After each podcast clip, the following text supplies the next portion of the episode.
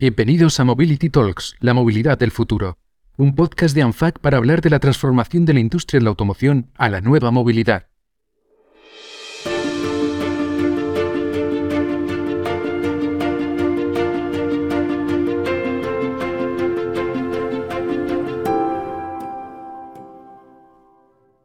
La Unión Europea quiere que a partir de 2035 se vendan únicamente vehículos cero emisiones como medida para alcanzar la neutralidad climática en 2050. Esta decisión política es solo un ejemplo más del proceso de la profunda transformación por la que atraviesa el sector de la movilidad.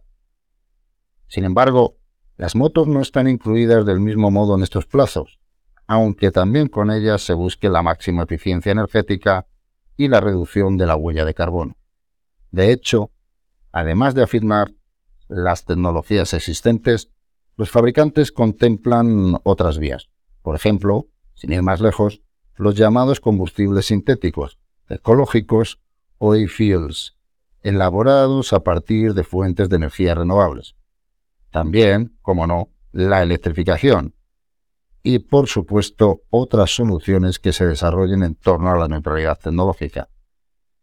Todas estas posibilidades ya están en el mundo de la competición y también apuntan hacia las motos de calle, en el presente y en el futuro. Pero, ¿en qué momento nos encontramos? Soy Félix García, director de comunicación de ANFAC, y hoy vamos a hablar de motos, competición, combustibles sintéticos y electricidad con Carlos Espeleza, director deportivo de Dorna, empresa organizadora del Mundial de MotoGP, y con José María Riaño, secretario general de NESDOR, la Asociación Nacional de Empresas del Sector de Dos Ruedas. Buenos días, gracias Félix. Buenos días, Chema, ¿qué tal? Pues muy buenos días, Félix, muchas gracias. Bueno, para empezar este capítulo dedicado al motor de dos ruedas, me gustaría haceros la misma pregunta a ambos. ¿Por qué las motos son diferentes respecto a los coches en cuanto a soluciones eco, como combustibles sintéticos o electrificación u otras que podrían llegar? Carlos, tú primero, por ejemplo. Muchas gracias, Félix. Em, pues yo creo que se basa en, dos conceptos. Uno es eh, en la contaminación de, los vehículos existentes versus los vehículos de cuatro ruedas. Eh, o como, como sabréis y sabe, todo el mundo, pues las motos eh, contaminan mucho menos por, por kilómetro, digamos, eh, eh, que los coches y yo creo que por eso se acepta, digamos, una, una transición em, más larga. sí que es verdad que, que, las motos, pues, es un sistema de, transporte súper súper sostenible. Em, y la otra yo creo que es por el tema del espacio en la moto, de dónde está la tecnología. la gente sabe que, que la, la, industria de, de los coches pues siempre va un, poco más avanzada que, la de las motos, por también por el espacio, el peso que hay disponible en los coches para las baterías, etcétera, y, la seguridad, ¿no? Entonces, esas dos cosas hacen que, se esté tomando una vía un poco, pues, eh, más atrasada en el tiempo o una vía un poco más paralela, ¿no? Pero eh, repito que las motos a día de hoy son, son, son un, un método de transporte súper sostenible. Pues eh, Carlos creo que lo está apuntando perfectamente y por ilustrarlo con algún dato, en España las motos son algo más del 15% del parque total de vehículos y sin embargo su contribución al total del CO2 del tráfico no alcanza el 1%, es el 0,9%. Es, es, esta contribución tan irrelevante por, por, la eficiencia de la moto por la que ha quedado fuera de, de estas obligaciones hacia 2035 pero esto no quiere decir que las motos no evolucionen hacia, hacia lógicamente, hacia vehículos con, con cero emisiones eh, netas. Eh, las tecnologías tendrán que ser eh, diferentes y tendrá que ser un mix de tecnologías, ¿no? Pensemos que la palabra moto encierra un abanico de vehículos bien diferentes, ¿no? Tan moto es el pequeñito scooter que circula, que circula por el, por el paddock de MotoGP, como la moto que luego está, ¿no? La gran moto que luego está corriendo en el circuito. Como decía Carlos, insisto, eh, es verdad, la moto es pequeña por definición, no puede alojar un gran peso por definición y, en ese sentido, pues bueno, la electrificación es una, una parte importante y los combustibles sintéticos, eco, eh, la evolución de desarrollos tecnológicos que haya alrededor del hidrógeno eh, serán, serán más soluciones que, bueno, pues que hagan de las motos vehículos cero emisiones netas. Chema, entonces, ¿tú crees que mm, es, fácil pasar de un día para otro de repostar una moto con combustible tradicional a uno sintético, eh, sin más, o, es más complejo? Y, ¿O la transición ecológica sería entonces más rápida y recomendable que la electrificación? Es decir, pasar primero por el combustible sintético y luego ir a la moto eléctrica, o no, o depende de los tamaños, como bien has dicho, y del tipo de vehículo que está englobado dentro de las dos ruedas. Pues así es. Eh, yo creo que la solución definitiva será un conjunto de soluciones tecnológicas. No es que una vaya antes de otra, sino que diferentes vehículos tendrán diferentes soluciones. Por supuesto, la electrificación es una vía muy importante, pero también esos, eh, esos combustibles ecológicos porque eh, no olvidemos que más allá de los vehículos nuevos que se ponen en el mercado, uno de los problemas que tenemos en España es el parque tan envejecido que tenemos, en el caso de las motos incluso más viejo que el parque de coches, unos dos años más viejo. Según la Dirección General de Tráfico, la edad media de las motos en España está alrededor de los 17 años. Esto es esto es una barbaridad y para conseguir eh, quitar todas esas emisiones del parque circulante, ahí sí, ahí desde luego los combustibles ecológicos van a jugar un papel definitivo.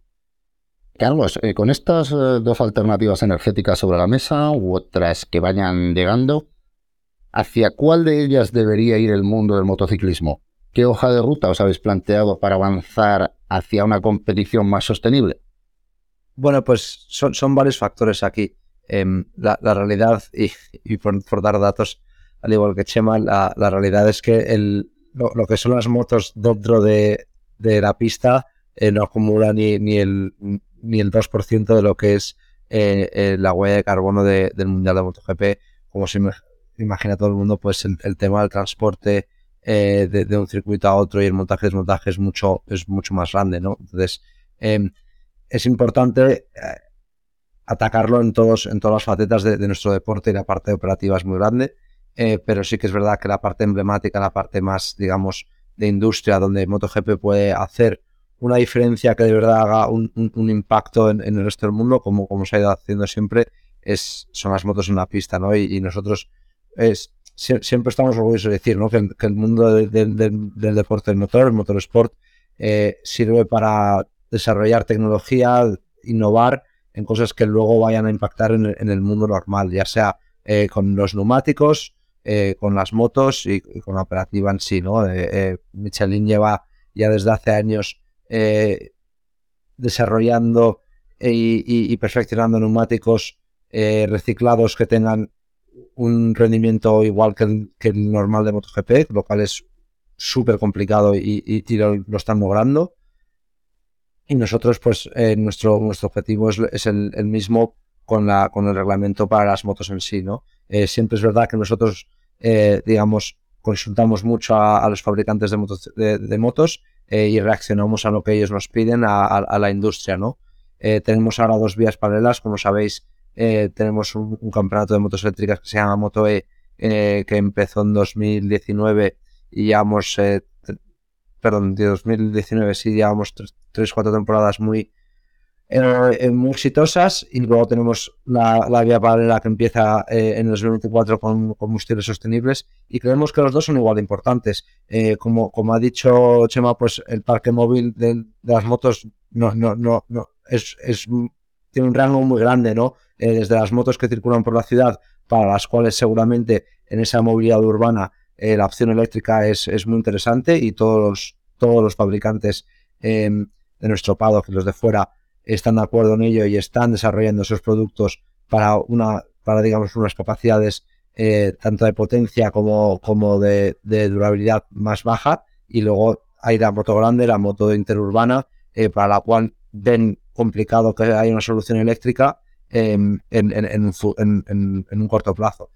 Dicho esto, yo, creo que es importante y ahora estamos focalizados en, un tema más nacional en España, pero eh, no, se puede obviar eh, que la moto fuera de, España, pero sobre todo fuera de Europa, en, en sudeste asiático, eh, en Sudamérica, en muchos sitios del mundo, es el método de transporte y el eléctrico no es una opción. Entonces, el poder, como dice Chema, tener una solución sostenible que de verdad sea eh, dropping, como dicen eh, en, Inglaterra, que sea un combustible que puedas usar en una moto sin cambiarle nada, eh, un combustible que sea completamente sostenible es una solución buenísima y, y súper aplicable y replicable al resto del mundo. Y eso es un entorno que para nosotros, como sabéis, en, en Sudeste Asiático y Sudamérica son dos regiones en las que eh, MotoGP está creciendo muchísimo, pero sobre todo en las que nuestros fabricantes venden el mayor número de motos y donde hay problemas de producción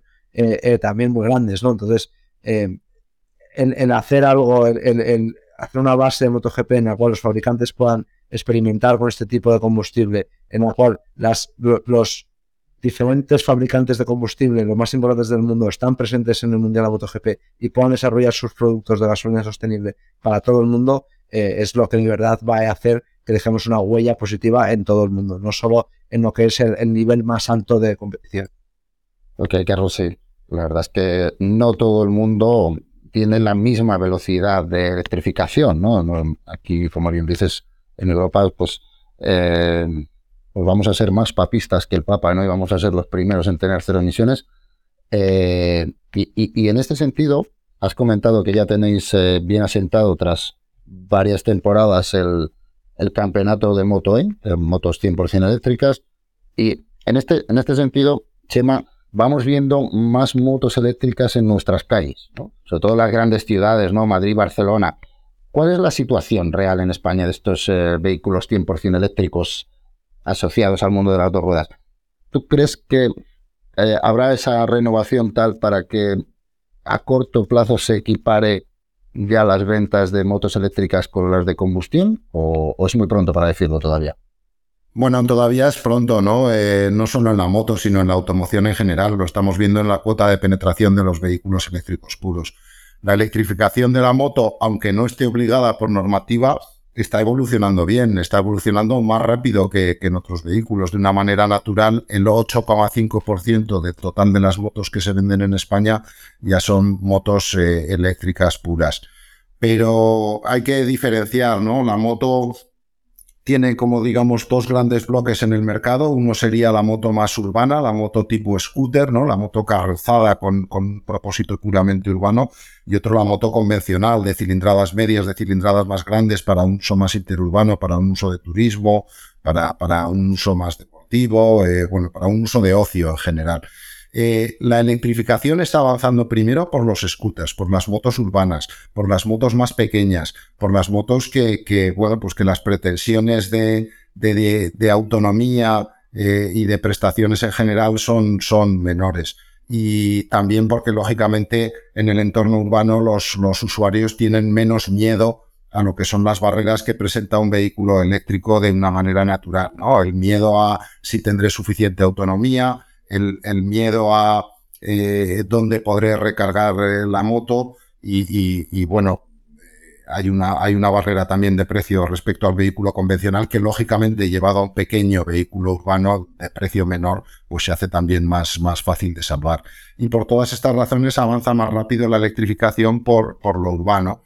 Eh, en mayores prestaciones, pues bueno, la tecnología actual de baterías de ion litio nos, plantea unas limitaciones, ¿no? que las estábamos comentando antes, las, eh, la limitación del espacio y la limitación del peso. En una moto no podemos alojar 400 eh, kilos de baterías para darle una autonomía tremenda a una moto tipo la que el uso que utiliza, por ejemplo, un agente de tráfico de la Guardia Civil con su moto para, para prestar servicio, ¿no?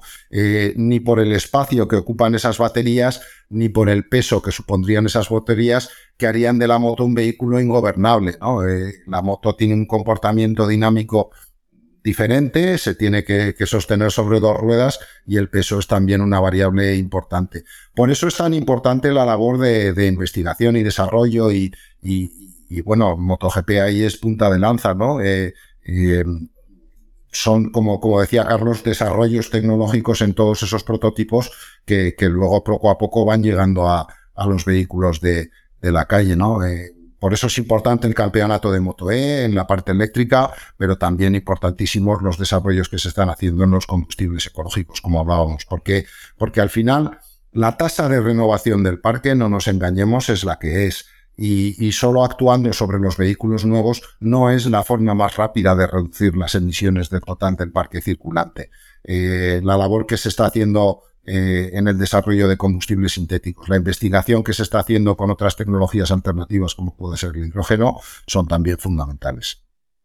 Como bien mencionas, Chema, y volviendo a, Carlos y a la competición, eh, Carlos, tú estás pues, mucho más en contacto con los equipos, estás en los paddock. Eh, ¿Cuáles son tus, sensaciones ¿no? sobre, sobre un posible cambio hacia, hacia una MotoGP más sostenible? ya estáis haciendo cosas, los equipos están haciendo cosas, pero eh, como dice como dice Chema, es clave en una moto eh, y más en competición, tema de pesos, ligereza, aerodinámica. Eh, ¿Cuáles son tus sensaciones? ¿Hacia dónde caminamos para hacer más sostenible MotoGP? Bueno, es lo que comentaba antes. el, la, moto en que es el, impacto, las motos en pista en lo que es el impacto total de la huella de carbono eh, en, MotoGP es, bajísimo, por, lo que decimos que la moto es un, sistema de transporte súper sostenible, mucho, mucho más que los camiones y los aviones que usamos para ir de, lado a lado, ¿no? Y, eso será un poco la industria lo que nos lo marque. Eh, nosotros hemos empezado un proyecto en rebajar muchísimo y, ser mucho más eficientes en cómo llevamos las cosas, tanto en el volumen, el peso, en, eh, de, todo el paddock, ¿no? de toda la familia, es, eso es un, digamos, eso va a ser lo que más afecte en, un futuro inmediato. Eh, y luego, pues irán añadiendo cosas como el, solo permitir vehículos eléctricos en el, en el, pequeño pueblo que es el paddock, cosas que se van a ir, digamos, eh, iniciando en, en, una transición para asegurar que, que, la gente pues em, vaya, teniendo más opciones eléctricas también para llegar al circuito, a los aficionados. También nosotros en nuestra propia operativa, pues cada vez intentamos desplazar menos gente a los, a los circuitos y que, por ejemplo, la operativa de, la producción de televisión se pueda hacer desde Barcelona en por fibra, eh, que la gente viaje menos. Todo esto, pues son, son muchas cosas que estamos haciendo para intentar mejorar lo que es la, huella de carbono del mundial. Em, los equipos se van metiendo en, todo esto y, y, al final el paddock es como un pequeño pueblo en el cual pues eh, también tenemos nuestras imposiciones de reciclaje, eh, de qué hacer con la comida que sobra, son muchos, muchos puntos los cuales vamos mejorando cada año eh, y, al final pues son cosas que eso ya son más a nivel operativa, pero nos concentramos también mucho en lo que es cómo mejorar lo que es la industria de la, de la moto en, fuera de MotoGP también. Fantástico, que, que como bien dices, mm, cada acto que hagamos en nuestra vida cotidiana, y como bien dices tú, pues sois un, mini pueblo, ¿no? Durante cuatro o cinco días, eh, cada acto cuenta para reducir la, huella de carbono, camiones de gas natural, camiones más electrificados, vehículos dentro del paddock electrificados, todo cuenta, todo cuenta, la verdad. Y, hablando de, volviendo a, Chema, eh, que decías las diferencias, ¿no? Entre coche y, moto, hablamos mucho de cuánto cargar un coche eléctrico, lo que se tarda, lo difícil, que, que es, eh, es bastante diferente de una moto eléctrica, ¿no? Eh, quiero decir, incluso te, puedes llevar la batería a tu casa en muchos eh, scooters pequeños de los que hay, ¿no? ¿Tú crees que aquí puede ser una de las ventajas, aparte de lo que comentabas antes, de que en ciudad hay menos problemas de, recarga, ¿no? Eh, ¿no? Eh, y de autonomía, que no necesitas trayectos largos eh, a, diario. Esta puede ser una de las ventajas de la moto eléctrica para ganarle terreno a, la moto de combustión. Bueno, es una ventaja que, como dices, muchas motos, sobre todo las más pequeñas, tienen baterías extraíbles ya y eso los hace independientes de la red de infraestructura de recarga, que como sabemos es uno de los puntos eh, delicados para el desarrollo de la electromovilidad en España. ¿no? Tenemos un desarrollo quizás demasiado lento del despliegue de la infraestructura de recarga. Eh, fíjate, es lento para los coches y muchas veces ni nos acordamos de las motos, ¿no? Que, que, a veces las pequeñas tienen otros conectores, ¿no? Si faltan puntos de recarga para los coches, pues para las motos, que también no todas tienen baterías extraíbles, pues, pues eh, este, eh, la, red de infraestructura de recarga es uno de los puntos.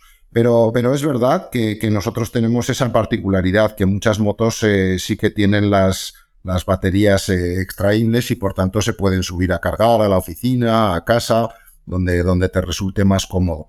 Incluso es muy interesante ver cómo, cómo se está desarrollando esa alternativa, ¿no? A través de lo que se ha constituido como el Consorcio Europeo de las Baterías Intercambiables. Aquí hablamos de, un consorcio que ya es una realidad, que ya está creado, que, cada vez más empresas de esta industria están eh, directamente, involucradas en este consorcio y que lo que se pretende es, más allá de que las motos tengan baterías intercambiables, que esas baterías se puedan intercambiar entre motos de diferentes marcas. Imagínate, eh, en ese momento, pues no tendrías que esperar a una recarga, ¿no? Tú llegarías, por ejemplo, a una tipo gasolinera actual con un rack de baterías donde tú simplemente dejas, eh, una, dejas tu batería descargada y coges otra eh, cargada que encaja perfectamente en tu vehículo, incluso aunque sea, como decía, de, otra marca diferente. Bueno, por aquí es por donde se están trabajando actualmente. Por un lado, motos mayores con baterías mayores, pues probablemente sí eh, van a seguir necesitando de, esos puntos de recarga, igual que, otros vehículos mayores. Está todo este tema de las eh, baterías intercambiables y, bueno, y, lo que el futuro y el desarrollo nos traiga por el camino. Bueno, y hemos hablado ya de casi todo. Pero me queda, me queda una duda, y, teniendo a Carlos aquí, no puedo, no puedo dejar de, preguntar, bueno, porque nos ha hablado de tecnología, de, diferentes tipos de combustible, de, si la moto eléctrica o de combustión, pero a la hora de conducirla, un motero de toda la vida que vaya, que incline, que vaya, que, dé gas, que no dé, hay mucha diferencia entre, entre una moto eléctrica, no, más allá de las scooters, ¿eh? evidentemente, eh, con una moto de combustión de toda la vida. A ver, un motero de toda la vida es un gran motero, entonces eso no tiene ningún problema con ningún tipo de vehículo, porque los motores son grandes, grandes personas y grandes eh, eh, atletas y conductores.